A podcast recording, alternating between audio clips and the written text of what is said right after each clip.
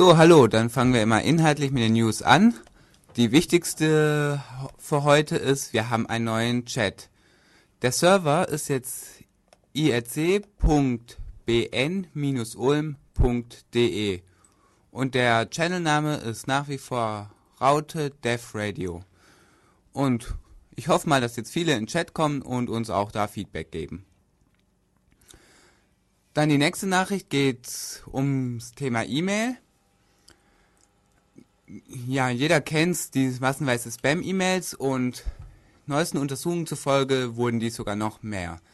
Letztes Jahr waren 50% aller E-Mails bei einer Untersuchung Spam. Dieses Jahr sind es schon 62%.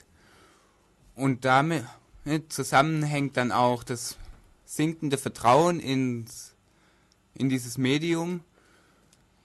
Es gibt immer mehr Leute, die die Lust am Internet verlieren durch Spam. Da haben sie jetzt auch steigende Prozentzahlen.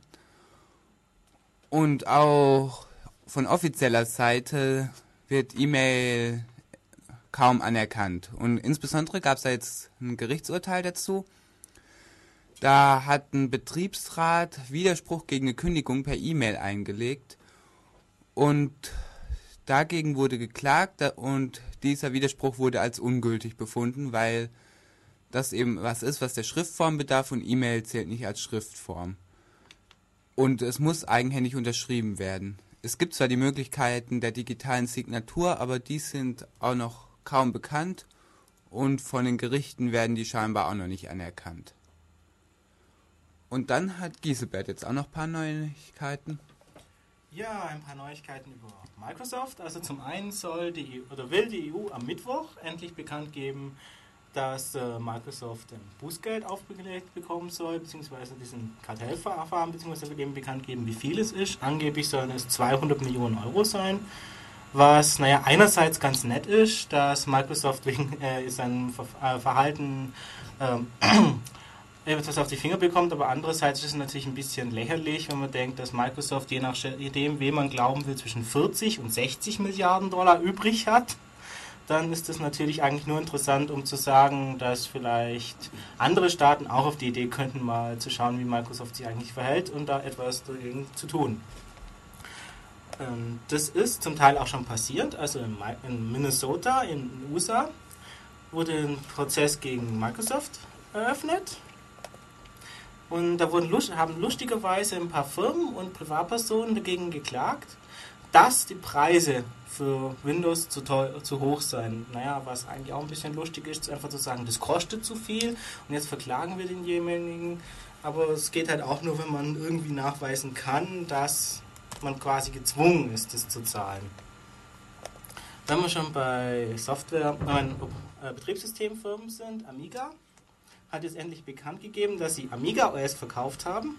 Das ist ja eigentlich nicht so wichtig, aber das Interessante dabei ist, dass Amiga mal wieder gezeigt hat, dass es seine großartige Informationspolitik fortführt, denn Amiga hat Amiga OS letztes Jahr verkauft. Und zwar schon im April. Und das haben sie jetzt bekannt gegeben. Und das, nachdem sie mehrmals danach immer noch behauptet haben, sie würden noch entwickeln für Amiga OS. Also angeblich sei es kein Problem, weil sie hätten ja noch Amiga OS 4 die Möglichkeit dafür was zu entwickeln, aber prinzipiell ist es schon lustig, dass Amiga einfach mal das Betriebssystem verkauft, monatelang noch behauptet, sie würden was dafür entwickeln und dann ein Jahr später sagt, ach ja übrigens, wir haben das mal verkauft, also ja, ist ganz lustig. Und noch etwas aus der wunderbaren Tierwelt des Internets. Bagel, dieser, unser liebster E-Mail-Wurm, hat inzwischen schon die Variante Q erreicht. Also bald dürfte das Alphabet voll sein. Was dabei interessant ist, dass Bagel inzwischen ein Feature aufweist, das viele Leute eben schon nachgewiesen haben, nämlich, dass es möglich sei, den Computer zu infizieren, indem man die E-Mail nur anschaut. Geht natürlich auch nur, wenn man Outlook Express benutzt und HTML-E-Mails aktiviert hat, dass man die automatisch angezeigt bekommt. Also ist das immerhin eine schöne Demonstration, warum man kein HTML in E-Mails verwenden sollte. Ein anderer Wurm, der diesmal sogar etwas Klassisches hat, der hat nämlich wieder eine Schadroutine, befällt zurzeit äh, die Produkte von Internet Security Services, und zwar diese ähm, Firewalls, die auf Windows aufsetzen. Es besteht aus einem einfachen ICQ-Paket ein UDP-Paket genau genommen, das äh, von diesen Firewalls eben falsch behandelt wird und es kommt dazu zu einem klassischen Buffer Overflow, weil da einfach Daten wild aus dem Paket äh, rauskopiert werden, ohne zu schauen, ob die überhaupt in den Platz reinpassen und naja, der Wurm verbreitet sich natürlich, löscht die ersten paar Sektoren der Festplatte, was, naja, für manche Leute etwas unangenehm ist, wenn sie nicht wissen, wie sie ihren Master Boot Record wiederkriegen. Ja, das wäre es erstmal.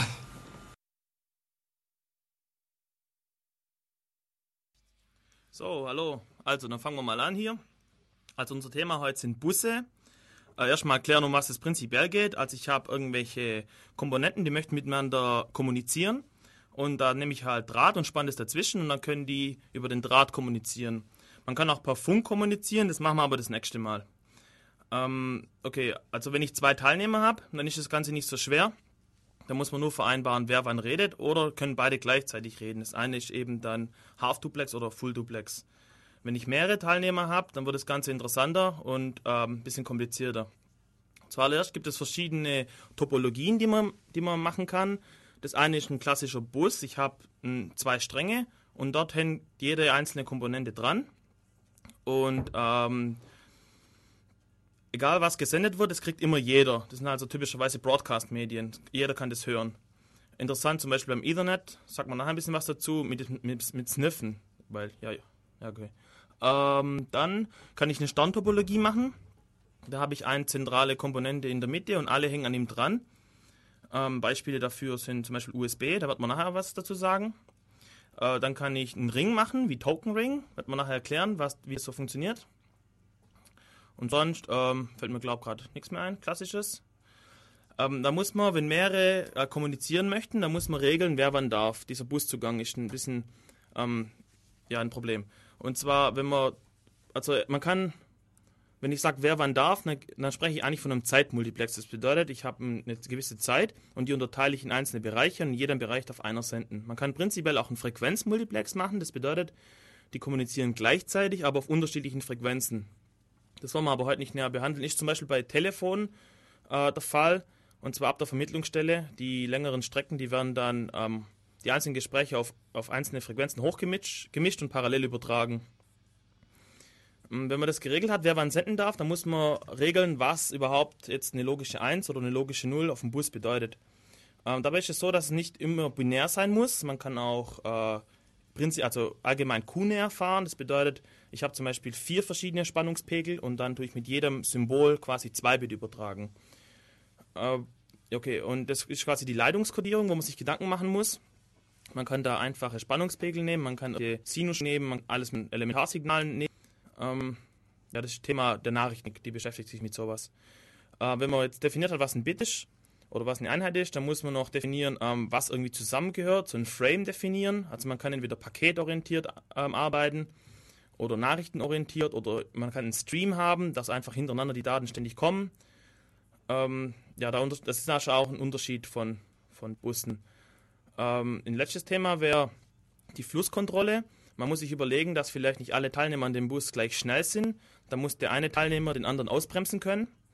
Das gibt es zum Beispiel bei RS232. Da gibt es zwei Möglichkeiten. Ähm, Hardware-Handshake, da hat man spezielle Leitungen nochmal, auf denen Teilnehmer signalisieren, ob sie bereit sind oder nicht. Oder man kann Software-Handshake machen, das sind Kommandos, die dann als Datenteil äh, über den Bus gehen und eben bedeuten, ähm, hör mal auf mit Senden, ich habe gerade zu tun und wenn ich dann wieder empfangen will, dann sage ich wieder Bescheid. Ähm, wenn man keine Flusskontrolle hat, dann muss man entweder garantieren, dass alle Teilnehmer gleich schnell sind, oder muss eben in Kauf nehmen, dass manche Teilnehmer nicht alles mitbekommen. Äh, ja gut, das war es jetzt mal soweit einleitend. Machen wir noch ein bisschen Musik und dann ähm, machen, gehen wir mal so ein paar Beispiele durch und erklären dort im Detail, wie das gemacht wird.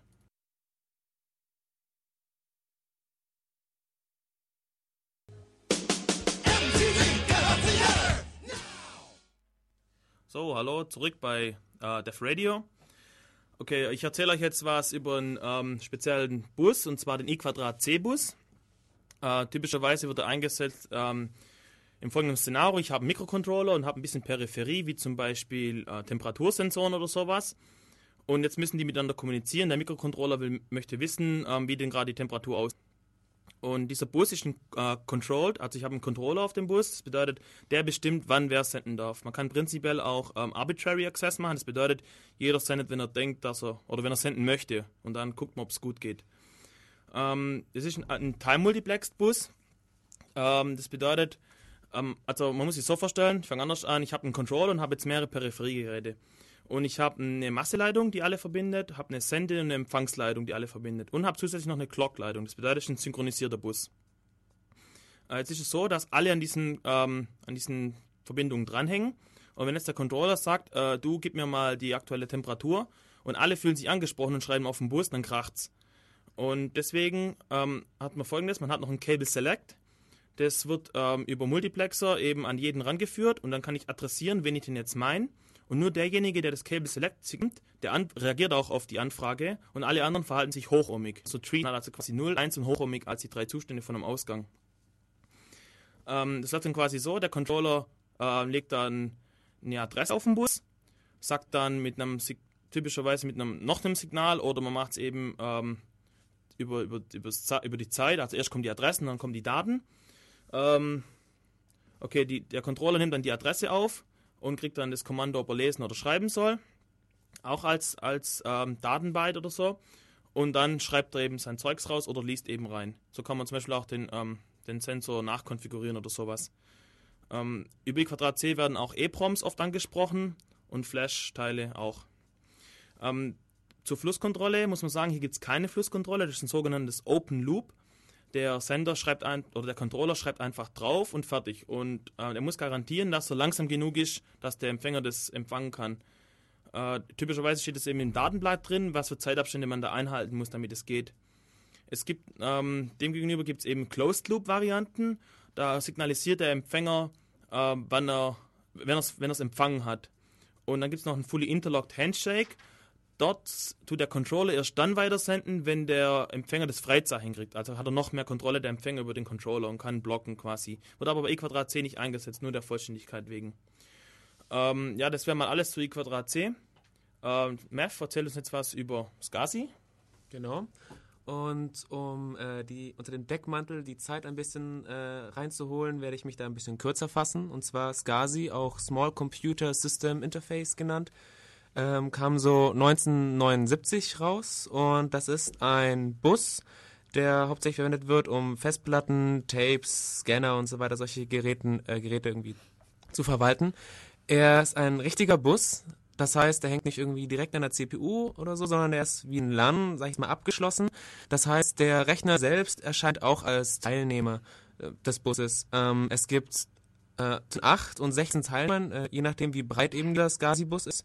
Ähm, anhand von dieser Breite gibt es auch verschiedene Übertragungsgeschwindigkeiten oder Übertragungsstandard. Standards. Und zwar ist es erstmal Fast SCSI, das ist ein 10 MHz Bustakt, also SCSI ist ein synchronisierter, ähm, der äh, erlaubt ähm, Raten von 10 Megabyte pro Sekunde und dann eben gibt es noch die ganzen 16-Bit-Varianten, ähm, Fast Wide SCSI, Ultra Wide SCSI und Ultra 3 Wide SCSI, die sind dann jeweils äh, getaktet mit ähm, auch 10 MHz, 20 MHz und 80 MHz. Dementsprechend schnell sind sie dann. Also die maximale Geschwindigkeit, die wir hier haben, liegen bei 160 Megabyte pro Sekunde. Ähm, dann ähm, von der Busarbitrierung sieht es so aus. Es gibt eine äh, ne, ne Leitung für ein Busy-Signal sozusagen. Und äh, die Teilnehmer werden ähm, die haben IDs, sogenannte SCSI-IDs, die liegt dann je nach ähm, Busbreite, sage ich jetzt mal, zwischen 0 und 7 oder bei 16 Bit dann zwischen 0 und 15. Und äh, es läuft so, dass ein Controller eben die einzelnen Geräte äh, ähm, anspricht und eben fragt, ob sie äh, was zu senden haben und wenn ja, können sie und wenn nein, dann nicht. So ist halt, so sind Konflikte oder Kollisionen relativ gut vorhergebeugt, da eben ein Controller sagt, du darfst senden, du darfst senden, du darfst senden. Die Leitungen werden eben äh, der ID nach hochgesetzt, also zuerst die 0, dann die 1, dann die 2, dann die 3 und so weiter. Und so ist es auch dann ähm, logisch, dass äh, Geräte mit einer niedrigeren ID bevorzugt werden. Ähm, wie jetzt die ID genau vergeben wird, das weiß ich ehrlich gesagt nicht, weil ich habe keinen SCSI und naja, ähm, das wäre es eigentlich schon. Ach ja, stimmt ja, genau. Ähm, der Befehlssatz von SCSI ähm, ist ähnlich wie der von IDE und ähm, ich nehme an, das war dann auch ähm, so gewollt, da es eben, wie gesagt, äh, zum Betrieb von HDDs irgendwie verwendet wird. Ja, und das ist auch schon alles, was ich zu SCSI sagen will. Dann darf mal der Alex wieder ein bisschen mehr zu USB sagen. Ich denke, das ist eindeutig ist interessanter, finde ich. Leg los. Okay, ähm, also USB, wie der Name schon sagt, Universal Serial Bus, äh, wurde erfunden, um eine ähm, universelle äh, serielle Schnittstelle zu realisieren. Man wollte Tastaturen, äh, Mäuse und so Zeugs ranhängen. Äh, das war vorher, glaube ich, nicht geplant, Kameras und so dort drüber zu fahren. Dementsprechend war der erste Can-Standard, der Low-Speed-Can, nur mit 1,5 Megabit pro Sekunde bestückt. Und, ähm, und das reicht ja auch für einen Keyboard oder für eine Maus oder so. Äh, später gab es dann einen High-Speed-Can mit 12 Mbit pro Sekunde. Und man muss ähm, aufpassen, ähm, es wird oft High-Speed-Cans, äh, Quatsch, Cans sage ich, High-Speed-USB äh, 2.0 verkauft. Das ist aber nicht der USB 2.0. Der USB 2.0 mit 480 Megabit pro Sekunde ist der Full-Speed-USB. Äh, das ist ein bisschen ein Marketing-Trick, dass man das andere High-Speed nennt, aber ist trotzdem bloß 12 Mbit lahm. Und wenn man mal eine USB-Platte hat mit High-Speed, dann macht das irgendwie keinen Spaß, weil das ist kreuzlahm. Ähm, die Topologie ist ein Stern. Ich habe einen äh, Host-Controller ganz oben, oder in der Mitte besser gesagt oder oben, wenn man es als Baum sieht. Ähm, dieser Host-Controller ist eben in meinem Notebook oder in dem PC drin und ähm, der kontrolliert den Zugriff auf den Bus. Und zwar tut er periodisch alle angeschlossenen Komponenten durchpollen. Der fragt die, habt ihr was zu sagen oder hast du was zu sagen? Und wenn der sagt ja, dann sagt er, okay, schieß los. Und ähm, die Richtung ist, wie vorher schon bei i C, habe ich vergessen zu sagen, bei i C war die Richtung immer vom, vom Controller zu den Komponenten hin und hier genauso. Das heißt, die Komponenten können untereinander nicht reden. Das ist nicht vorgesehen. Ähm, okay, ich habe dann, ich kann dann Hubs verwenden, um das weiter zu verästeln. Also deswegen ist eigentlich eher ein Baum wie ein Stern. Ich kann da maximal sieben Ebenen von Hubs verwenden und kann insgesamt bis zu 127 Knoten ähm, anschließen.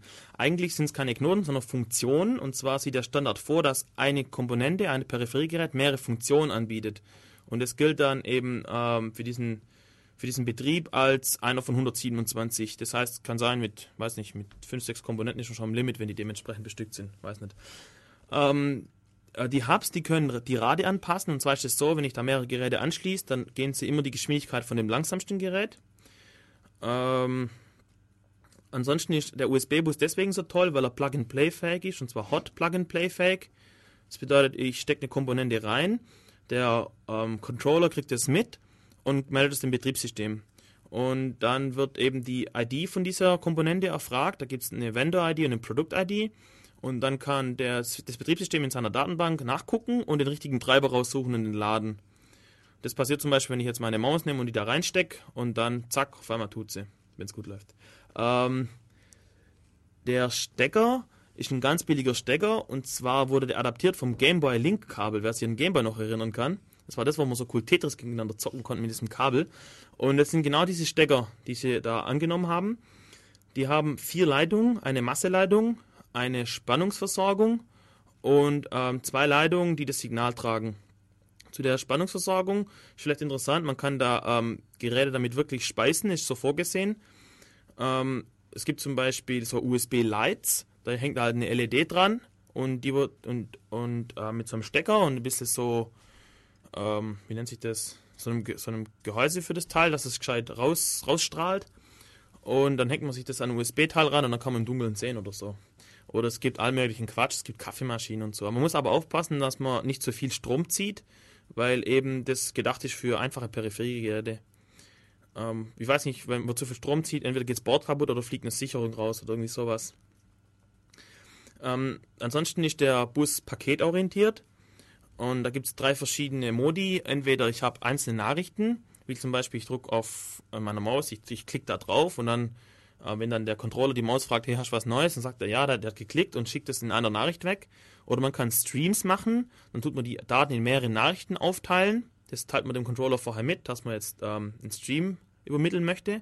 Und dann gibt es noch was Spezielles, einen isochronischen Stream. Das bedeutet, ähm, dass einer Komponente, zum Beispiel einer Kamera, eine gewisse Bandbreite gewährleistet wird. Und dann darf die ähm, ihre Daten ständig da übertragen. Natürlich können es nur begrenzt viele Komponenten gleichzeitig, wahrscheinlich nur eine, genau weiß ich es nicht.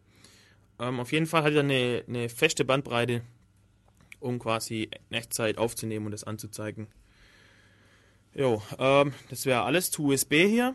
Mev, machen ein bisschen Musik, oder? Auf jeden Fall. Alles klar, Let's schieß rock. los.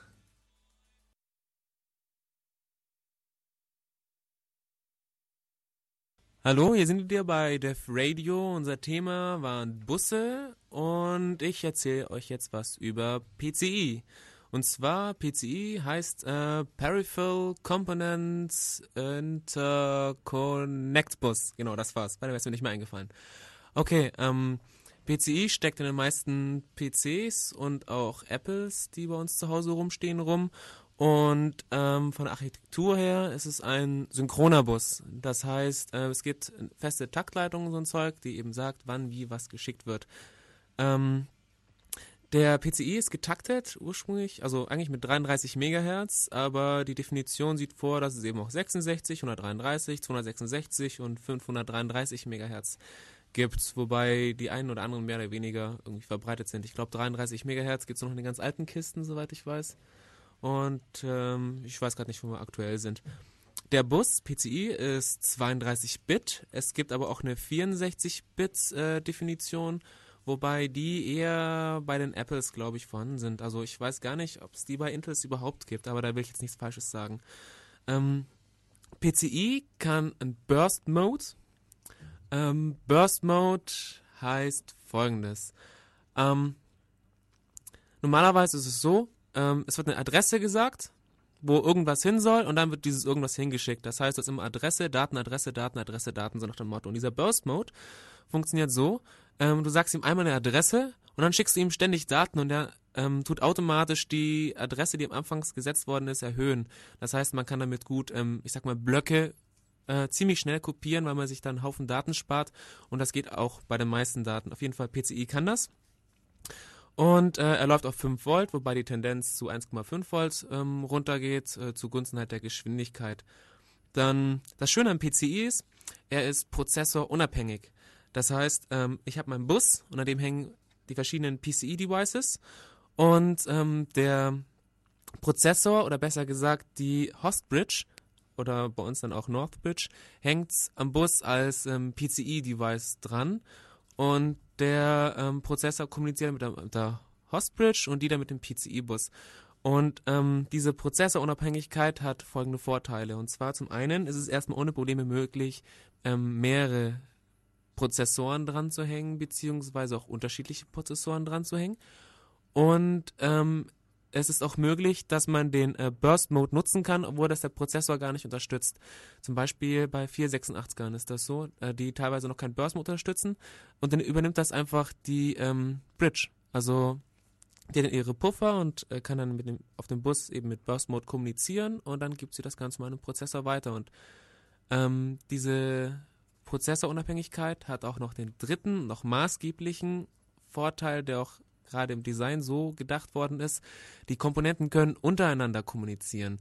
Das heißt, im Gegensatz zu ISA, glaube ich, ja, zu ISA war es eben so, ist es jetzt so, dass die Grafikkarte von mir aus Zeug eben sonst wen zum anderen PCI-Device äh, verschieben kann, ohne dass der Prozessor damit belastet ist. Das ist in der Definition von PCI drin und deshalb braucht das auch kein äh, DMA, kein Direct Memory Access mehr. Ähm, das ist dann nicht nötig, weil das eben direkt übernommen wird. Dann der, ähm, noch zu den Bridges was. Und zwar, es gibt diverse Bridges. Das ist eine ziemlich feine Sache, weil es ist so, ähm, die PCI-Definition erlaubt 10 Devices. Also ich kann maximal 10 PCI-Devices an so einen Bus anschließen und ein Slot, wo ich die Karten reinstecke, äh, verbraucht zwei Devices. Das heißt, wenn ich ein bisschen rumrechne, äh, habe ich ganz genau vier Slots zur Verfügung und noch ein paar Devices übrig und das ist ein bisschen wenig.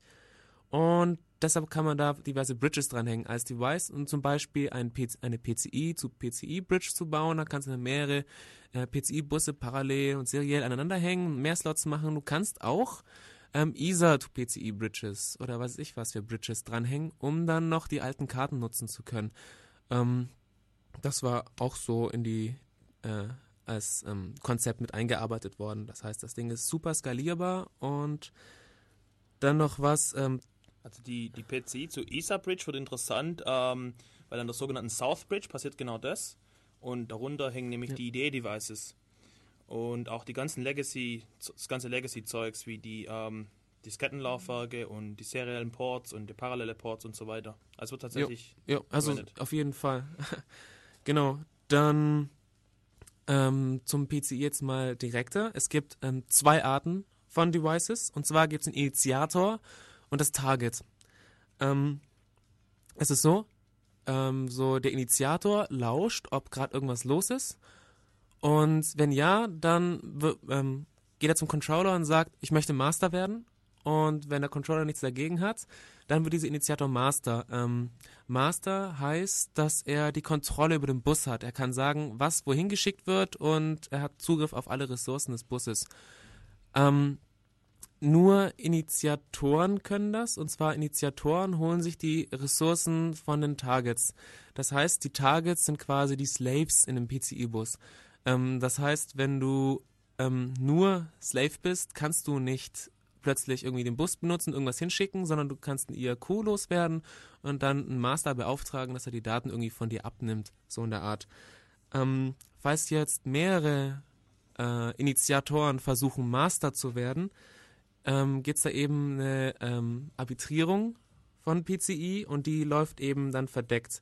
Das heißt, ähm, also die ist parallel zentral, das läuft über, logische Verschaltungen und das ist ähm, unter anderem slotabhängig, also wenn du mit Slots arbeitest. Ähm, was auch noch häufig der Fall ist, ist jetzt bei den äh, Targets vor allem, ähm, was man benutzen sollte oder auch oft gemacht wird, sind sogenannte äh, Transferbuffer.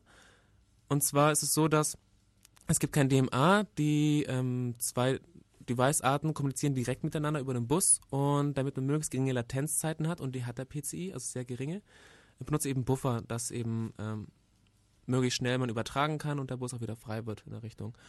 Und ähm, was es auch noch gibt im Standard ist eben ein Watchdog. Das heißt, nehmen wir an, ich habe jetzt äh, einen Initiator, der wird Master und er beschließt abzustürzen. Dann hat er die Kontrolle noch nicht abgegeben und der Bus kann nicht mehr benutzt werden von anderen äh, Geräten. Also bei SCSI ist das so. Das heißt, ähm, bei SCSI muss die Leitung wieder explizit freigegeben werden. Das habe ich vergessen zu erwähnen. Und bei PCI ist es nicht so. Äh, da gibt es einen Watchdog. Wenn ein Master zu lange aktiv ist, wird er eben inaktiv gesetzt und jemand anderes kann Master werden. Das gilt auch für den Prozessor. Das ist nämlich sehr lustig, weil wenn jetzt der Prozessor zum Beispiel abstürzt, ist es immer noch möglich, dass äh, PCI-Devices untereinander kommunizieren können. Das heißt, wenn du zwei Karten hast und die arbeiten irgendwie und haben selber Chips, dann ist es egal, ob der Rechner jetzt tot ist oder nicht. Die können weiterhin arbeiten, wenn die ähm, ja, Szenerie gut gewählt ist. Stichwort bei PCI ist auf jeden Fall Plug and Play. Und zwar ähm, ist das im PCI so realisiert worden, dass man einen Header hat. Also jede, jede PCI-Karte oder Device hat einen Header. Da stehen solche Sachen drin wie äh, Vendor-ID, Produkt-ID, ähm, Class-Code und welche IRQs das Ding braucht, welche Adressen es hat und BIOS. Es stehen halt ziemlich viele Definitionen über die Karten drin. Das heißt, ähm, wenn du dein System startest, dann wird erstmal im Bus gelauscht, was es so gibt, was es ist und dementsprechend kann dann ähm, die entsprechende Software, sag ich jetzt mal, geladen werden und auch IRQs äh, verteilt werden. IRQs ist ein gutes Stichwort.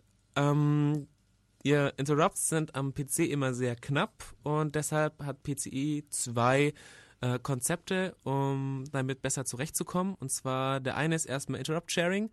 Das heißt, es können, ähm, wenn ein Gerät, also mehrere Geräte belegen einen Interrupt und wenn ein Interrupt ausgelöst wird, fragt das System eben, welche Karte war's und die kann dann sagen, ich war's und dann läuft die Sache ab. Problematisch wird es dann, wenn eine PCI-Karte dieses äh, Interrupt, äh, Interrupt Sharing nicht kann.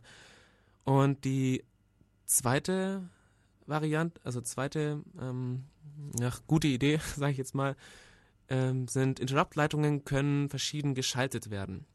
Und zwar ist es so, der Standard sagt, jeder, jedem Slot stehen vier Interrupts zu, A, B, C und D. Und diese vier Interrupts, A, B, C, D, von jedem Slot werden auf die PC-Interrupts gemappt. Das heißt, äh, von Slot 1 Interrupt A wird auf IRQ 5 gesetzt, von Slot 2 Interrupt A wird auf IRQ 6 gesetzt, von Slot 3 A ist dann 7 und so weiter und so fort und dann kommen die Bs dran. Allerdings, äh, nette Idee, hat nur in der Vergangenheit nicht so gut funktioniert, weil ähm, zum Beispiel, äh, mir fällt kein Beispiel mehr ein. auf jeden Fall. Beim- war halt, wenn, das? wenn ähm, eine Karte kein Interrupt-Sharing konnte. Ja. Dann kann es sein, dass eine gewisse Reihenfolge, wie du es in die Slots reinsteckst, hat nicht funktioniert, weil sie dann den Interrupt hätte sharen müssen. Und wenn man die zwei dann nur umdreht und sonst nichts macht, dann funktioniert es auf einmal, weil sie dann getrennte Interrupts Ja, haben. genau, weil dann die Verteilung eben anders lief.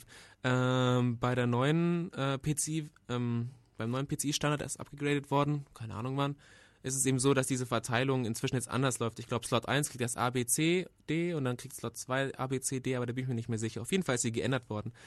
Ähm, bei PCI, also es gab schon öfter Bussysteme, die irgendwie schlampig definiert worden sind und das hat dann viele, viele Komplikationen gebracht und Inkompatibilitäten, weiß ich was. Und ähm, dieser Fehler wurde versucht bei PCI nicht zu wiederholen. Das heißt, der PCI-Bus ist ziemlich, ziemlich genau definiert. Also alles haargenau festgeschrieben, von Größe bis auf ein Zehntel Millimeter genau. Also ich habe jetzt mal was rausgesucht und zwar, ähm, ich kann das nicht lesen, äh, pro, Konta äh, pro Kontakt darf man einen maximalen Druck von 1,7 Newton ähm, aufwenden müssen. Dann jeder Kontakt ähm, besteht aus 0,00030 Inch Gold auf 0,00050 Inch äh, Nickel. Und äh, die ganzen Geräte müssen auch von minus 40 bis plus 150 Grad arbeiten und die Definitionen sind seitenweise. Also es ist ziemlich, ziemlich genau, um da auch einiges zu machen. Ähm, der Bus ist auf jeden Fall ähm, sehr robust, kann man sagen, und ähm, zukunftsorientiert, ich mal sagen, weil einfach da einige Fehler, die bei alten Bussen gemacht sind, nicht wiederholt worden sind, wobei ich jetzt nicht zu viel werten will, da ich auch nur ein Mensch bin. Jetzt habe ich 11 Minuten und 32 Ich spiele jetzt mal Sekunden. hier Watchdog ab- und nimm Na. mal die Kontrolle hier weg. Okay, okay, ich Und gebe jetzt nach. machen wir nämlich Mucke hier wieder, okay? Okay, und wir spielen Demented or Go. Okay. Einfach großartig. Jetzt muss ich schnell die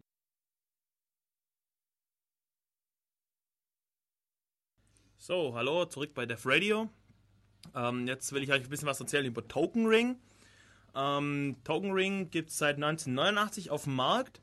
Ähm, die Geschwindigkeit war am Anfang auf dem Bus 4 Mbit, später 16 Mbit und noch später 1997, Entschuldigung, äh, gab es eine High-Speed-Variante mit 100 Mbit pro Sekunde. Äh, Token Ring wurde eingesetzt am Anfang ähm, für ist gut für große Distanzen gewesen und ähm, weil also der Bus sieht folgendermaßen aus. Fangen wir so an. Äh, ich habe einen Ring und an diesem Ring hängen die ganzen Rechner dran. Und zwar äh, so, dass sie den Ring unterbrechen.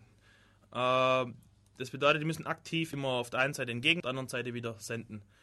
Äh, das, und der, der Buszugriff funktioniert so: Es gibt ein to sogenanntes Token. Das ist so, ähm, so ein Freigabezeichen und es wandert immer im Kreis rum im Bus rum. Und wenn jemand jetzt was senden möchte, dann nimmt er das Token vom Bus und sendet sein Datenpaket, äh, seine Nachricht. Und die Nachricht geht dann einmal im Kreis rum. Der Empfänger ähm, markiert die als Empfang. Und wenn er dann wieder beim Sender dran ist, dann weiß der, ha, die ist angekommen, dann nimmt er seine Nachricht vom Bus und schickt das Token wieder los. Und ähm, das, deswegen, also wenn man das so macht, kann man eben ziemlich große Distanzen ähm, zurücklegen. Das heißt, ähm, man spricht da von 50 Meter langen Bits bei 4 Mbit pro Sekunde. Das bedeutet, er schickt so ein Bit auf den Bus, das ist schon 50 Meter lang. Und wenn jetzt nichts anderes mehr senden würde, dann könnte man berechnen, wenn der Bus 2 Kilometer lang ist, wann das eine Bit wieder bei ihm ankommt. Ähm, ja, was? Ja, diese Topologie nennt man auch Distributed Control. Und zwar ist es eben so, dass eben kein zentraler Controller da ist, der sagt, jetzt darfst du, der darfst du, sondern der, der reden darf, ist der, äh, der die Muschel hält oder so in der Richtung. also Token halt, das Token hat daher auch der Name. Ja, genau, okay. Ähm, wo war ich? Ja, genau. Ähm, es gibt ähm, einen Monitor an diesem Bus. Und dieser Monitor generiert das erste ähm, Token, das erste Freit- Freitoken. Und dieser Monitor achtet auch darauf, dass das Token, regelmäßig beim vorbeikommt. Und wenn es das nicht tut, dann bedeutet das, dass irgendein Teilnehmer am Bus das Token verschlammt hat oder abgeschmiert ist oder so. Und dann wird ein neues Token erzeugt. Äh, man kann nämlich genau berechnen, weil man eben die Buslänge kennt und die Geschwindigkeit von den einzelnen Bits, kann man berechnen, wie lange es braucht, bis so ein Token einmal im Kreis rum ist, maximal. Und wenn es dann nicht ankommt, dann hat man ein Timeout. Ähm, da das so ist, nur so nebenbei erwähnt, kann man Token Rings auch hervorragend für weiche Echtzeit äh, verwenden. Man hat zwar Latenzzeiten, aber die sind bestimmbar oder äh, deterministisch. Ähm, gut, äh, man hat aber das Problem, dass dadurch, dass jede einzelne Komponente den Bus unterbricht oder den Ring unterbricht und so, wenn dann so eine Komponente ausfällt, dann ist der ganze Ring unterbrochen und der ganze Ring ist dann tot. Und das hat man am Anfang gemerkt und dann hat man ähm, folgendes gemacht: An jedem, an jeder Komponente gibt es noch wieder so eine Rückleitung quasi. Und wenn die Komponente ausfällt, dann wird, ähm, wie soll ich das erklären ohne Bild? Also dann wird quasi der Ring so außenrum wieder verbunden. Das heißt, die Komponente ist dann weg und wo dann quasi normalerweise die Verbindung dort gewesen wäre, geht es außenrum dann zusammen. Äh, Das ist quasi als Vorwerklösung, dass der äh, Bus weiterhin funktioniert, obwohl, ja, obwohl die Komponente ähm, tot ist.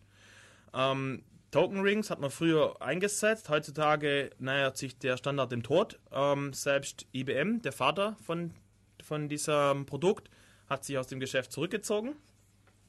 Und ja, das, das war's, glaube ich, mit Token Ring. Und äh, dann noch was zu Ethernet. Und zwar, Ethernet ist ein CS-MACD-Bus. Das heißt, ähm, CS, Carrier Sense, ähm, bedeutet, alle hängen am Bus und lauschen eben wann frei ist. Und wenn, sie, wenn keiner gerade redet, dann melden sie sich zu Wort. Dann äh, CD heißt Collision Detection. Das heißt, ähm, die einzelnen Partner, Partner kriegen mit, dass irgendwo zwei Pakete gegeneinander gestoßen sind, wenn sie versucht haben, gleichzeitig zu senden. Und MA heißt Multiple Access. Und äh, dieser Bus ist jetzt nicht wie Token Ring ein Distributed Access, sondern er ist ein, jetzt heißt vergessen, äh, scheiße. Okay, Ähm, ähm, wie heißt im das? Gegensatz, also Token Ring ist controlled, und zwar distributed controlled. Richtig. Das ist die eine Sparte. Und dann gibt es die, die nicht controlled sind. Stimmt. Dann hast du arbitrary, Arbitrary access. Access, genau. Und Ja. Ethernet ist im Arbitrary Access, habe Access, habe ich gerade die ähm, Begriffe vertauscht. Ähm, dann äh, die Collision Detection funktioniert folgendermaßen. Und zwar, ich habe jetzt zwei, pa also zwei, ähm, pf, wie heißt das, Partner, die lauschen am Bus und wollen was sagen und hören jetzt, aha, ist Stille, jetzt kann ich senden und fangen an, äh, loszusenden. Jetzt das Problem, jetzt haben sie sich genau gleichzeitig zu entschlossen. Und jetzt passiert es eben, dass die Pakete in der Leitung kollidieren. Und man, man regelt das so, ähm, so ein Device, wenn es anfängt zu schreiben, liest es gleichzeitig. Das heißt, das Device muss irgendwann sein eigenes Paket lesen, äh, wenn, wenn alles geklappt hat. Kommt eine Collision, liest es irgendwas anderes, beziehungsweise wenn es eine Collision feststellt, dann schickt es ein ähm, Gem-Signal oder Jammer-Signal rüber. Das sind dann irgendwelche Bits, ich weiß nicht, 0101, irgendwas in der Art. Dadurch kann erkannt werden, dass eben eine Kollision stattfand. Ähm, die Kollisionsdetection muss natürlich stattfinden, bevor ähm, das, ähm, ich sag mal, der Bit-Krüppelhaufen dann den Empfänger empfangen hat, weil sonst ähm, funktioniert das nicht. Und ähm, diese, es ist eine bestimmte Zeit, die man einhalten muss. Und zwar äh, die Geschwindigkeit eines- eines Pakets ist endlich, also das ist keine Lichtgeschwindigkeit oder sowas, sondern ein Paket braucht tatsächlich Zeit, bis es von einem Ort zum anderen gekommen ist. Und man kann eben dann ausrechnen, wie lang man ähm, eben dann schauen muss, dass alles in Ordnung ist. Ähm, wenn eine Collision stattfindet, dann wartet, warten beide Parteien, also sie ist nicht auflösen, muss ich dazu sagen. Das heißt, wenn zwei Pakete gecrashed sind, setzt sich keiner durch, es ziehen sich beide zurück, warten eine Zeit, nämlich 9,6 äh, Milli, nee, Mik 9,6 Mikrosekunden Maximal aber. Plus ah, okay. plus eine zufällige Zeitspanne. Die zufällige Zeitspanne ist deshalb wichtig, weil wenn beide 9,6 äh, Mikrosekunden warten, dann geht's wieder ein Crash. Und so warten sie unterschiedlich schnell und einer wird sich dann relativ wahrscheinlich durchsetzen. Ähm, jetzt hat äh, Alex vorher schon Ethernet ganz am Anfang angedeutet im Kontext Sniffen.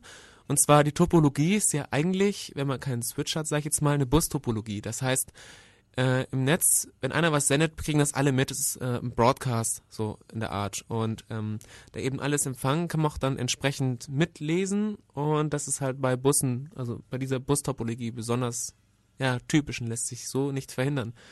Ähm, das ist aber nicht unbedingt Ethernet-spezifisch, denn es gibt auch andere Topologien, ähm, und zwar die Sterntopologie. In dem Fall, das ist dann beim Switch, soweit ich weiß. Das Switch müsste eine Sterntopologie im Ethernet sein. Ist das richtig, Alex? Ja. Was meinst du? Schon, ja, ja? also es ist so, ähm, früher war Ethernet mit, mit dem BNC-Kabel Ja, richtig. und da war, hatte man in Astra einen Bus und da hingen alle dran und hatten wir vorne und hinten zwei Endwiderstände gegen Echos und ähm, dann mit den, ähm, mit den ähm, RJ45-Steckern Ja. Äh, ab ja. 10 Mbit, glaub dann, die 10 Mbit-Busse. Ja, ne, 10 BNC kann auch schon 10 10 Mbit, oder? Äh, ja, ist es. Ja, okay. Ähm, auf jeden Fall hat man dann die anderen Stecker und dann braucht man eine Standtopologie und da kann man entweder einen Hub nehmen oder einen Switch und der Unterschied ist, dass die auf verschiedenen Layern arbeiten. Der Hub arbeitet auf dem alleruntersten Layer, er kopiert einfach jedes Bit und schickt es an jeden Ausgang. Fertig. Der hat keine Ahnung von nix. Dann hat man virtuell wieder einen Bus, wie früher. Richtig, genau, genau. Und ein Switch ähm, arbeitet mit MAC-Adressen.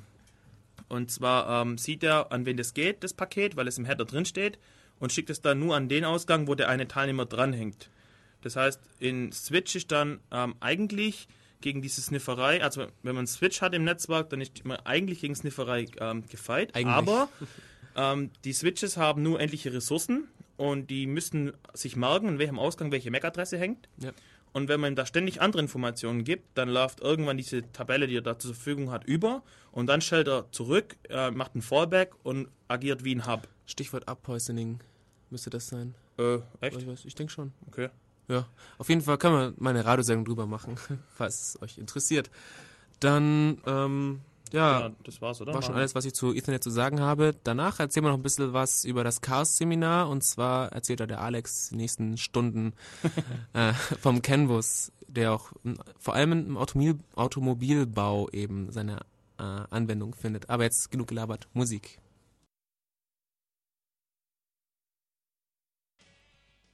So, hallo zurück bei Def Radio. Jetzt kommen wir zum eigentlichen Teil, äh, zum eigentlichen Kernteil der Sendung und zwar das Chaos-Seminar äh, vor zwei Wochen beim CTC Ulm. Und zwar habe ich da erzählt über CAN. Äh, CAN heißt Controller Area Network. Ähm, dieser Bus äh, wird auch eingesetzt, wie Mev schon erwähnt hat, im Automobilbereich. Er wurde designt, um sehr robust zu sein und für harte Echtzeitanwendungen geeignet. Harte Echtzeit bedeutet, wie ich vorher angedeutet habe, mit weicher Echtzeit.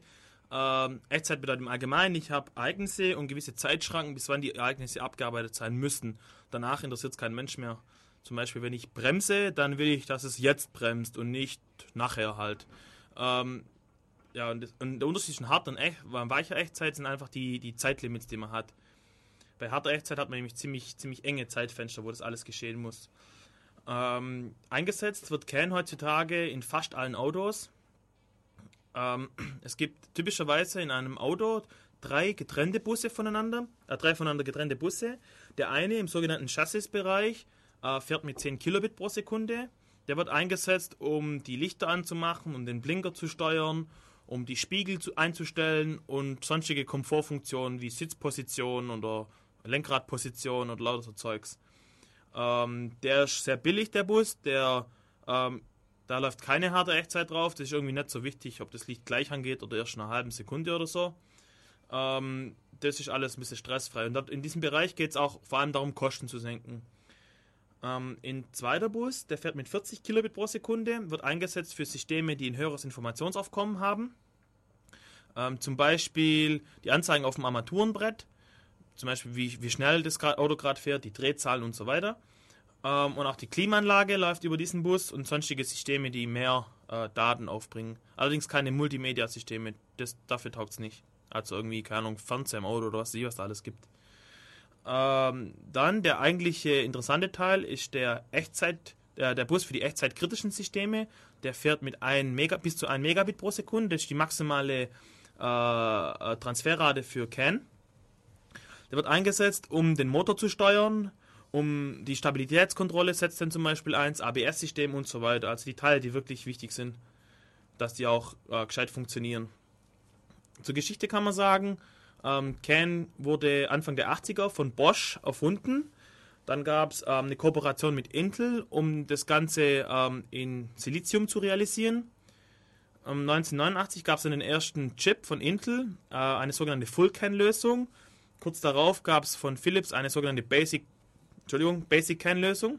Der Unterschied zwischen Basic CAN und Full CAN ähm, ist ganz einfach, sind zwei unterschiedliche ähm, Implementierungen des Standards, aber die Unterschiede sind sehr geringfügig. Komme ich nachher dazu. Ähm, der Bus ist ein Multimaster-Bus. Das bedeutet, es gibt keine Komponente mit speziellen Aufgaben. Alle sind gleichberechtigt. Vorteil davon, ich habe keinen Single Point of Failure. Wenn ein, zwei, drei Geräte aussteigen, funktioniert der Rest trotzdem noch. Ähm, er, dieser Bus ist ereignisgesteuert. Zum Beispiel habe ich einen Sensor irgendwo. ähm, jetzt nicht im Auto, aber irgendwie so im Kleinen oder so, kann man sich vorstellen, ich habe einen Sensor und möchte überwachen, wenn die Temperatur zu hoch wird, dann soll ein Alarm angehen oder so. Dann hat, ist der Sensor für sich eine eigene ähm, äh, intelligente Insel mit einem Kennanschluss quasi und wenn dann diese Schwelle überschritten wird, dann wird eine Nachricht weggeschickt. Und jemand anderes reagiert auf die Nachricht und löst dann irgendwie Alarm, den Alarm aus oder so. Ähm, ähm, prinzipiell ist ähm, CAN immer Broadcast, weil alle am gleichen Bus dranhängen. Und ähm, es gibt auch keinen Absender oder Adressat bei den Nachrichten. Ähm, das heißt, es kommt immer alles bei allen an. Und dann gibt es lokale Filter, ähm, die, die aussuchen, welche Nachrichten jetzt wirklich bis zum Prozessor vordringen oder bis zum Empfangspuffer besser gesagt. Das macht man, um die Prozessoren nicht mit Filteraufgaben zu ähm, beschäftigen. Man muss daran denken, dass da schmalbrüstige äh, Prozessoren ähm, eingesetzt werden, 8-bittige oder 16-bittige oder so, also keine fetten Desktop-CPUs oder sowas. Weil man muss im Embedded-Bereich immer auch an die ähm, Energie denken, dass man spart. Ähm, ja, genau. Und die lokale Filter, das ist auch der Teil, wo sich Basic Can und Full Can unterscheiden. Die haben andere Filtermechanismen. Sage ich am Ende mehr dazu. Ähm, eine Nachricht, ein sogenanntes Frame, besteht im Wesentlichen aus einem ID und einem Datenteil. Ähm, die, wie vorher schon gesagt, kein Absender, kein Empfänger. Das heißt, Nachrichten sind prinzipiell anonym. Die Bedeutung einer Nachricht ähm, wird vom Systemdesigner offline festgelegt und hängt ähm, nur von der ID ab. Das bedeutet, wenn die Nachricht mit dieser ID auf dem Bus erscheint, bedeutet es das und das. Ähm, dieser Bus ist ein ähm, CSMA CD plus CR Bus. Wieder Collision, äh, Quatsch, Carrier Sense. Wie vorher, wenn ich was sagen will, warte ich, bis, ich, bis keiner was redet. Dann äh, Multiple Access. Ähm, Collision Detection, wie vorher auch. Ich schreibe und lese gleichzeitig, dann kriege ich mit, wenn was schief läuft. Aber jetzt zum Unterschied zum Ethernet. Ich habe eine Collision Resolution und zwar eine nicht destruktive. Einer von beiden setzt sich durch und zwar sofort im gleichen Moment und der andere zieht sich vom Bus zurück und wird sofort zum Empfänger. Und deswegen ist er, äh, dieser Bus auch für Echtzeit geeignet, weil ich kann Dinge, die, die kleine Zeitfenster haben, hoch priorisieren. Und ähm, dann kann ich sagen, okay, der kommt garantiert innerhalb dieser Zeit an im Ethernet. Kann sein, da kollidiert es. Und dann äh, probierst du nachher nochmal, dann kollidiert es mit einem anderen. Und dann kann es eigentlich beliebig lang dauern. Man kann nicht voraussagen, wann das Paket dann ankommt. Ähm, um, die, um diese Collision Resolution zu verstehen, muss ich erst ähm, erklären, wie die Leitungskodierung funktioniert. Also man verwendet ein NRZ, das bedeutet Non-Return non -Return to Zero, ähm, einfach ähm, 1 zu 0 auf dem Bus und fertig, je nachdem welches Bit. Ähm, da gibt es zwei verschiedene Möglichkeiten. Entweder im unsymmetrischen Modus habe ich einen Ground und ähm, eine Signalleitung und die ist dann eben Plus oder eben oh, Minus oder Oh, ich weiß jetzt gar nicht genau. Äh, egal. Äh, auf jeden Fall eine Signalleitung. Und äh, man kann sogar manchmal die Masse sich sparen. Im Chassisbereich wird zum Beispiel die Karosserie vom Auto als gemeinsame Masse verwendet. Das heißt, man hat nur ein einziges Kabel, was zwischen den, Kom zwischen den Controllern hin und her geht. Ist ultra billig, aber auch sehr störanfällig. Ähm, deswegen taugt es nicht für ähm, schnelle Bitraten. Um schnelle Bitraten zu erreichen, muss man den sogenannten Differential Mode fahren. Ähm, der ist ich habe zwei Leitungen und das Vorzeichen der Differenz zwischen den zwei Leitungen entscheidet über das Bit. Äh, es ist wie beim USB quasi. Äh, der Vorteil ist, wenn ich diese zwei Leitungen gemeinsam irgendwo verlege, dann wirken sich lokale Störungen auf beide Leitungen gleich aus und die Differenz bleibt erhalten. Und die Information steckt in der Differenz. Also machen mir lokale Störungen nichts aus. Ähm, und jetzt ist es so, dass auf dem Bus ähm, gibt es also entweder die 1 oder die 0 und die ähm, einzig rezessiv gegenüber der dominanten 0. Das bedeutet, wenn zwei Komponenten gleichzeitig schreiben oder zwei Controller gleichzeitig schreiben, der eine eine 0, der andere eine 1 schreibt, dann liegt eine 0 auf dem Bus. Und das kann man dazu verwenden, um die Arbitrierung ähm, zu machen. Und zwar, ein Frame fängt da mit einem Identifier an, dann schreibt jeder mal einen Identifier hin und liest gleichzeitig vom Bus. Und wenn jetzt einer eine 1 schreibt, aber eine 0 liest, bedeutet das, er wird überschrieben. Und dann zieht er sich vom Bus zurück und wird sofort zum Empfänger. Der andere kriegt das überhaupt gar nicht mit und schickt ganz normal seine Nachricht raus. Äh, die Konsequenz daraus, dass eben nie, äh, kleine Identifier hohe Priorität haben. Ähm, ja, das war's, genau. Ähm, dann ähm, muss man die Komponenten miteinander synchronisieren. Ähm, das funktioniert so, äh, ähnlich wie bei RS232. Ich habe am Anfang ein Startbit. Und ähm, das heißt, auf dem Bus ist schon mal nichts los und auf einmal kommt ein Bit und dann wissen alle, aha, jetzt geht's los. Und an diesem Bit, an dieser Flanke von dem Bit äh, synchronisieren sie sich. Ähm, um aber billige Quarze verwenden zu können, die ungenau sind, ähm, nimmt man noch eine weiche Synchronisation dazu und zwar bei jedem Flankenwechsel. Wenn ich von einer 1 auf eine 0 wechsle, dann ist das eine Flanke und diese Flanke kann ich verwenden, um mich wieder zu synchronisieren. Ähm, das muss man aber garantieren, dass genug Flanken da sind und deswegen macht man ein sogenanntes Bit-Stuffing. Das bedeutet, nach fünf gleichen äh, Pegeln wird auf jeden Fall ein Flankenwechsel gemacht. Und dieses Bit trägt absolut keine Information, dient nur der Synchronisation und wird ähm, auf der Empfängerseite sofort wieder rausgeschmissen, bevor es in den Empfangspuffer reinkommt. Ähm, ja, genau. Und was ganz interessant ist beim CAN, was meiner Meinung nach, oder soweit ich weiß, einzigartig ist, ähm, die Komponenten verhalten sich intelligent, was ihre eigenen Fehler betrifft. Die haben Error Counter, einen Transmit Error Counter und einen Receive Error Counter. Und wenn jetzt irgendwas passiert, äh, zum Beispiel, ähm, oder habe ich was vergessen noch zu sagen? Ähm, ja genau, was im Fehlerfall passiert, habe ich ganz vergessen. Oh, also ich muss es noch einschieben. Ähm, so eine Nachricht trägt eine Checksumme. Und äh, wenn jetzt einer der Komponenten feststellt, dass die Checksumme nicht stimmt, dann schickt er ein sogenanntes Error Frame. Das Error Frame sich äh, sechs dominante Nullen hintereinander verletzt mit Absicht die Bit-Stuffing-Regel, sodass jeder das auch erkennt. Und ähm, wenn ein Error-Frame auf den Bus kommt, schmeißt jeder die Nachricht weg, die er empfangen hat, und der Sender sendet neu. Damit wird schon auf unterster Ebene garantiert, dass entweder alle oder keiner die Nachricht erhalten. Das ist sehr wichtig, ähm, wenn man die Synchronisation der Komponenten auf höheren Ebenen anguckt. Sonst muss man das irgendwie durch andere Protokolle garantieren. Ähm, ja genau, und wenn jetzt zum Beispiel und wenn jetzt zum Beispiel ich immer derjenige bin, der feststellt, hier stimmt was nicht, dann kann es vielleicht auch an mir liegen. Und in solchen Fällen geht dieser Error Counter hoch. Und wenn dieser Error Counter ähm, eine gewisse Schwelle überschreitet, dann verhalte ich mich ähm, Error passiv. Das bedeutet, ich lese zwar noch mit vom Bus, sende auch, aber bei einem Fehler schicke ich kein Error Frame mehr. Und wenn mein, äh, wenn es weitergeht, das Problem, und mein Error Counter eine zweite Schwelle erreicht, dann ähm, gehe ich Bus off. Und Bus off bedeutet, ich bin weg vom Bus und dann muss der User irgendwie eingreifen durch ein Reset oder so. Das gleiche gibt es auch für Transmit. Ähm, und zwar ist es so, dass am Ende nach der Checksumme kommt 2 äh, Bit ähm, Acknowledge. Ähm, jeder Empfänger, also der Sender, schreibt in diesem, in diesem Bereich eine 1, eine rezessive 1 und erwartet eine 0 zu lesen. Und jeder Empfänger, der die Nachricht korrekt empfängt und das Frameformat, äh, wo das Frameformat stimmt, der schreibt eine 0. Und wenn jetzt ein Sender merkt, irgendwie empfängt keiner meine Nachrichten, dann ist es vielleicht, liegt es vielleicht daran, dass er gar nicht mal am Bus dranhängt. Also geht sein Error-Counter hoch. Und ähm, ja, genau. Ähm, ich hätte da noch eine Frage und ja? zwar, du hattest ja von deinem Vortrag ähm, ein paar Folien übrig. Hast du die vielleicht im Internet, dass man vielleicht den Link im Channel mal posten könnte, um sich das anzugucken? Oder? Ja, ich habe die Vortragsfolien. Ja. Die habe ich. Ähm, die sind unter, ähm, ich sag's nachher am Kieselball, das soll es im Chat schreiben. Ja, der, während der Musik. Da, ja, genau. Sagen wir das dann, da könnt ihr im Channel kommen, uh, www.olm.ccc.de slash dev slash radio, findet ihr unter Stream, glaube ich, die nötigen Links, um reinzukommen. Nein, unter Chat. Unter Chat, richtig. wir wollten den Chat nicht in den Stream. Genau. Kann man nochmal nachgucken.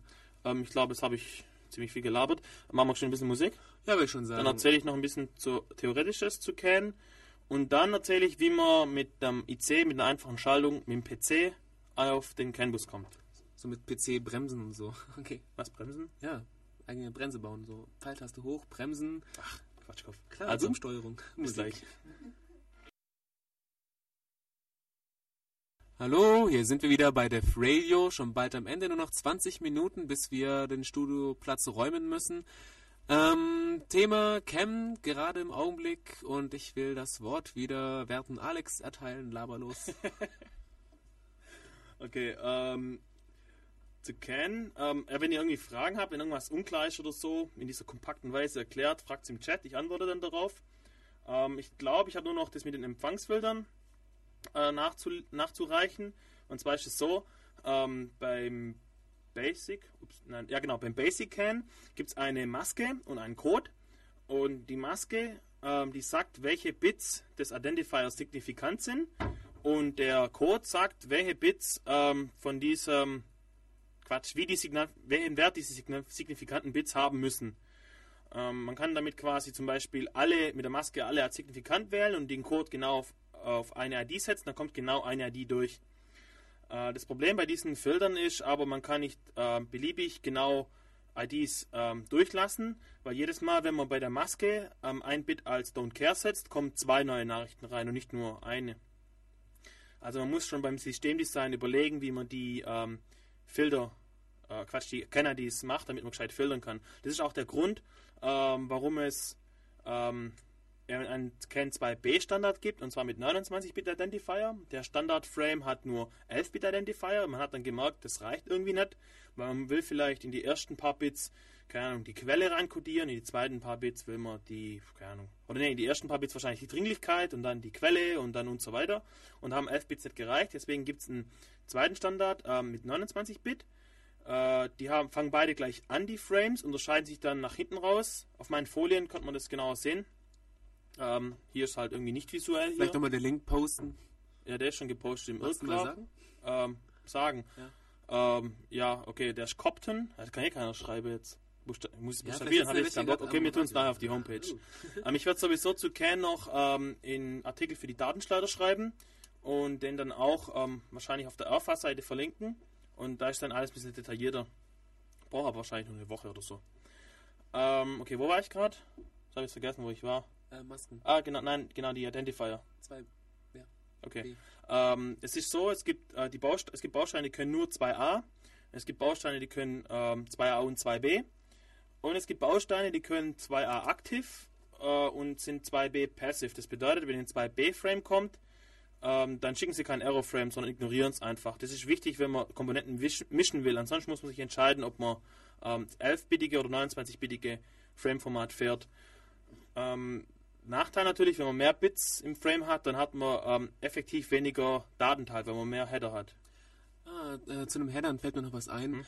Und zwar, ähm, der CAN-Bus äh, wird festgelegt schon beim Systemdesign, also auch Mhm. die Nachrichten. Das Mhm. heißt, man sollte vielleicht dazu sagen, dass der irgendwie nicht ähm, dazu steckbar ist, sozusagen, sondern dass man Ja, erstmal ja, designen okay. muss, wer welche Komponente welche Nachrichten hat und Genau. wie die Maske aussieht. Das muss alles vorher festgelegt werden. Das macht man dann, bevor das Auto gebaut wird oder was auch immer Ja, genau. wird. Wollte ich nur mal erwähnen. Ähm, also nichts mit Plug and Play und so. Aber man kann trotzdem, wenn man nur liest, kann man sich beliebig dranhängen an den Bus und damit mithorchen. Ähm, war noch irgendwas? Ja, genau. Jetzt komme ich mal zum, zum Praxisteil. Und zwar habe ich das vorgestellt auf dem Chaos-Seminar. Es gibt einen Baustein von Philips, den SJA 1000. Und da habe ich so eine CAN-Dongle gebaut.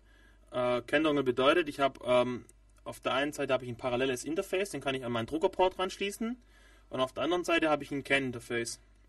Und dieser SJA 1000 steckt dazwischen. Ist also in ähm, CAN-Controller. Ähm, da in meinen Folien habe ich da so Bilder von meiner Platine und so, könnt ihr euch dann angucken. Da ist auch der Schaltplan. Ich versuche mal so grob zu erklären. Ähm, ich habe halt mein, mein paralleles Interface. Dort habe ich acht Datenleitungen, wie es halt beim Parallelport so ist. Die werden alle benutzt. Und dann habe ich die Kontrollleitung. Es gibt eine Kontrollleitung, gibt es eine Interrupt-Leitung. Dort kann mir der SWD 1000 signalisieren, wenn irgendein Ereignis passiert. Ähm, dann habe ich eine Read- und eine Write-Leitung, die ich je nachdem, ob ich lesen oder schreiben möchte, ähm, aktiviere. Dann habe ich einen Address Ledge Enable, die Funktion von dem erkläre ich gleich, und einen Reset. Ähm, die Kommunikation zwischen meinem PC und diesem SWD 1000 funktioniert so, ähm, dass ich die, da Quatsch, die Adresse auf den Bus lege. Dann sage ich Address Ledge Enable und ähm, dann nimmt der Controller die Adresse auf und dann lasse ich entweder Read oder Write fallen, also die sind ähm, low aktiv, also invertiert, deswegen lasse ich sie fallen. Und wenn ich jetzt zum Beispiel Read sage, dann schmeißt der SWD 1000 seine Daten auf den Bus, auch 8-Bit und ich kann sie lesen. Und wenn ich Write sage, dann erwartet der äh, SWD 1000, dass, ähm, ich jetzt, dass ich jetzt auf den Bus schreibe und akzeptiert die Daten, sobald ich ähm, die Write-Leitung wieder hochziehe.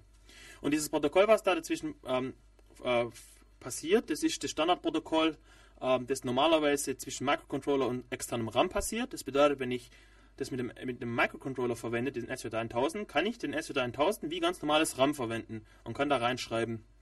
Und, äh, und zwar ist es so, dass der SWD 1000 im Register hat und die haben Adressen und je nachdem, äh, und jedes Register hat halt an, andere Funktionalitäten, je nachdem, was ich rein oder raus, was ich reinschreibe oder rauslese, bedeutet es verschiedene Dinge. Auf der anderen Seite, ähm, der SWD 1000 spricht selber TTL, also Transistor-Transistor-Logik. Und ähm, dieses Signal wird in einen äh, sogenannten CAN Transceiver reingespeist und der macht nichts anderes als die physikalische Umsetzung auf den Differential Mode. Ähm, den braucht man halt, um wirklich Kern zu sprechen. Ähm, zu den Controllern vielleicht von dem SWD 1000. Ähm, der hat, ähm, äh, Quatsch, zu den Registern. Ähm, es gibt eine Lade von Registern für als sogenannten Transmit Buffer. Dort kann ich meine Kernnachricht reinschreiben und ihn dann ähm, in einem Control-Register sagen, schick sie weg. Genauso gibt es Register, wo die empfangenen Nachrichten reinkommen. Und wenn ich die ausgelesen habe, dann sage ich ihm Bescheid und dann ähm, wird diese, werden diese Register auf einen anderen Bereich vom Empfangspuffer eingeblendet. Oder andersrum, der Empfangspuffer wird eingeblendet bei den Registern. Bedeutet, ich habe einen, ähm, einen Ringpuffer, der kann 64 Kilobit speichern. Ähm, und ja, man sollte halt schnell genug auslesen, dass er nicht voll läuft. Ähm, dann hat man diese ähm, Kontrollregister. Ähm, ne, ich fange jetzt mal mit dem Interrupt-Register, glaube ich. glaube, äh, interessanter. Ähm, es gibt einen Wake-up-Interrupt. Ich kann den, die, den Baustein schlafen legen und wenn dann auf dem Bus was passiert, dann macht er auf und, und dann weckt er mich über diesen Interrupt. Dann gibt es einen Data-Overrun-Interrupt. Dieser Data-Overrun-Interrupt sagt ganz einfach, der Empfangspuffer ist voll gelaufen ähm, wenn ich zu, zu langsam ausgelesen habe. Dann wurde ich da benachrichtigt. Dann gibt es einen Error-Interrupt. Das ist, wenn einer der beiden Error-Counter die erste Schwelle überschreitet. Dann gibt es einen Transmit-Interrupt. Ähm, der teilt mir mit, dass erfolgreich gesendet wurde. Und einen Receive-Interrupt, der teilt mir mit, dass was empfangen wurde. Ähm, da gibt es das Statusregister. Das kann ich auslesen. Ah ja, Entschuldigung, diese, alle, diese Interrupts kann ich einzeln maskieren, einschalten, ausschalten, ob ich sie möchte, über das sogenannte Control-Register. Und im Statusregister steht dann ähm, quasi im Großen und Ganzen eigentlich die gleiche Information nochmal drin. Nur der Unterschied ist, dass ich diesen, dieses Statusregister eben pollen muss. Und im, beim Interrupt-Fall werde ich eben unterbrochen. Also gibt es eben in, in Bit für Bus-Status, ob ich Bus-On oder Bus-Off bin, Error-Status, Transmit-Status, Receive-Status, dann Transmission Complete, dann Transmit-Buffer-Status, Transmit ob der schon wieder released ist, ob ich wieder neu reinschreiben darf oder ob ich noch warten muss ähm, Data Overrun Status und Receive Buffer Status. Ähm, in diesem Moment, ja genau, dann gibt es ein Command Register. Ähm, da kann ich sagen Go to Sleep. Ähm, da kann ich sagen Clear Data Overrun, da wird dieses Data Overrun Flag gelöscht. Äh, dort kann ich sagen Release Receive Buffer, bedeutet ich habe die Nachricht ausgelesen und jetzt wechsel auf die nächste, wenn eine da ist. Aber Transmission ähm, falls ich ganz dringend doch was, was Wichtigeres wegschicken möchte und meine jetzige Nachricht irgendwie nicht auf den Bus kommt, weil es Niederprio ist, kann ich sie unterbrechen, dann fliegt sie raus und dann kann ich eine, die wichtigere Nachricht da reinstecken. Und Transmission Request ist ähm, einfach, ich habe was reingeschrieben in den Transmit Buffer und sage Transmission Request und dann wird es weggeschickt. Ähm, diese Register sind alle 8 Bit breit und je nachdem, ob an einzelnen Bits was eine 1 oder 0 steht, hat es eben diese einzelne Bedeutung. Das heißt, wenn ich jetzt zum Beispiel ähm, Transmission Request machen möchte, dann muss ich nacheinander die Register, hm, wenn ich was wegschicken möchte, dann muss ich nacheinander die Register äh, für den Transmit Buffer füllen. Also erst mein Identifier und dann die einzelnen Bytes und so, die Datenbytes. Und wenn ich das gemacht habe, dann lese ich das Command-Register aus, tut dort das Transmission Request Bit auf 1 setzen und schreibe das komplette Byte wieder zurück. Und so passiert es. Dann geht's los. Dann geht's los, genau. Ähm, ja, äh, ich glaube, das war mal, das war so alles. Also es ist ein bisschen schwer, diesen praktischen Teil hier übers Radio zu machen, weil es nicht visuell ist. Ihr hättet ja ins Chaos-Seminar kommen können. okay. Ja, und dann sind wir schon fast wieder am Ende unserer Sendung. Ich glaube, jeden Augenblick dürften die nächsten hier reinstürmen. Dann möchte ich noch ein paar Sachen sagen. Und zwar ähm, das Chaos-Seminar, das nächste über Peer-to-Peer-Netze dürfte am 5.4. sein, also in zwei, zwei Wochen. Wochen. genau. Und dann haben wir noch was zu BitTorrent zu sagen. Ja, genau. Ähm, wir haben unsere Archive umgestellt und zwar haben wir eben Probleme, ähm, die nötige Bandbreite zur Verfügung zu stellen und das Downloadvolumen, weil man dafür halt zahlen muss. Deswegen sind wir jetzt auf BitTorrent umgestiegen. Und ähm, jeder, der uns unterstützen möchte, ähm, kann in BitTorrent Client laufen lassen und als sogenanntes Seed dann fungieren. Ähm, und dann wird quasi, wenn jemand die irgendeine Folge downloaden möchte, dann wird die Last verteilt. Dann haben wir nicht so Probleme und äh, ihr könnt dann bei euren Clients so sagen, was so die maximale Uploadrate ist und so. Ähm, ja, das ist das. Ja, genau. Und dann äh, nächste Radiosendung wird über drahtlose Kommunikation laufen, genau, wie es aussieht. quasi das von heute, aber über Funk. Ganz Oder, genau. Ja. ja, über Funk halt die ganzen Standards und was es alles gibt und auf was man alles achten muss. Und äh, dann Giselbert, wie sieht es im Chat aus? Gab es da noch ein paar Sachen, die man irgendwie erwähnen sollte oder sowas? Nein. Nichts? was Interessantes vielleicht vorher von Ansgar kam, danke an ihn. Ah, ähm, ja. Er hat gemeint, Im Ethernet ist ein Bit, ähm, hat ein Bit die Geschwindigkeit von 0,7 mal Lichtgeschwindigkeit. Das ist so die Ausbreitungsgeschwindigkeit. Wobei Tokens, glaube ich, langsamer sind, oder wie war Ja, das sind irgendwie kreuzlahm. Komisch, wahrscheinlich, weil sie eben ein bisschen größer sind. Vielleicht liegt es an der grünen Farbe, ich weiß es nicht. Ab und zu fallen sie auch raus und es kann manchmal sein, dass es ein bisschen deswegen dauert. Ja, ich habe keine Ahnung, woran das genau liegt. Das ist ziemlich physikalisch, da kenne ich mich nicht so aus. Genau, und jetzt können wir noch ein bisschen Musik spielen, oder? Ich kann noch nicht ganz genau entscheiden, was ich spielen soll. Entweder Exploited oder wenn es Abend wird. Was meinst du denn? Oh, wenn es Abend wird, ist lustig. Sollen wir das machen? Ja, ich glaube, wir spielen, wenn es Abend wird. Okay, alles klar. Also, enjoy the show. Okay, und tschüss.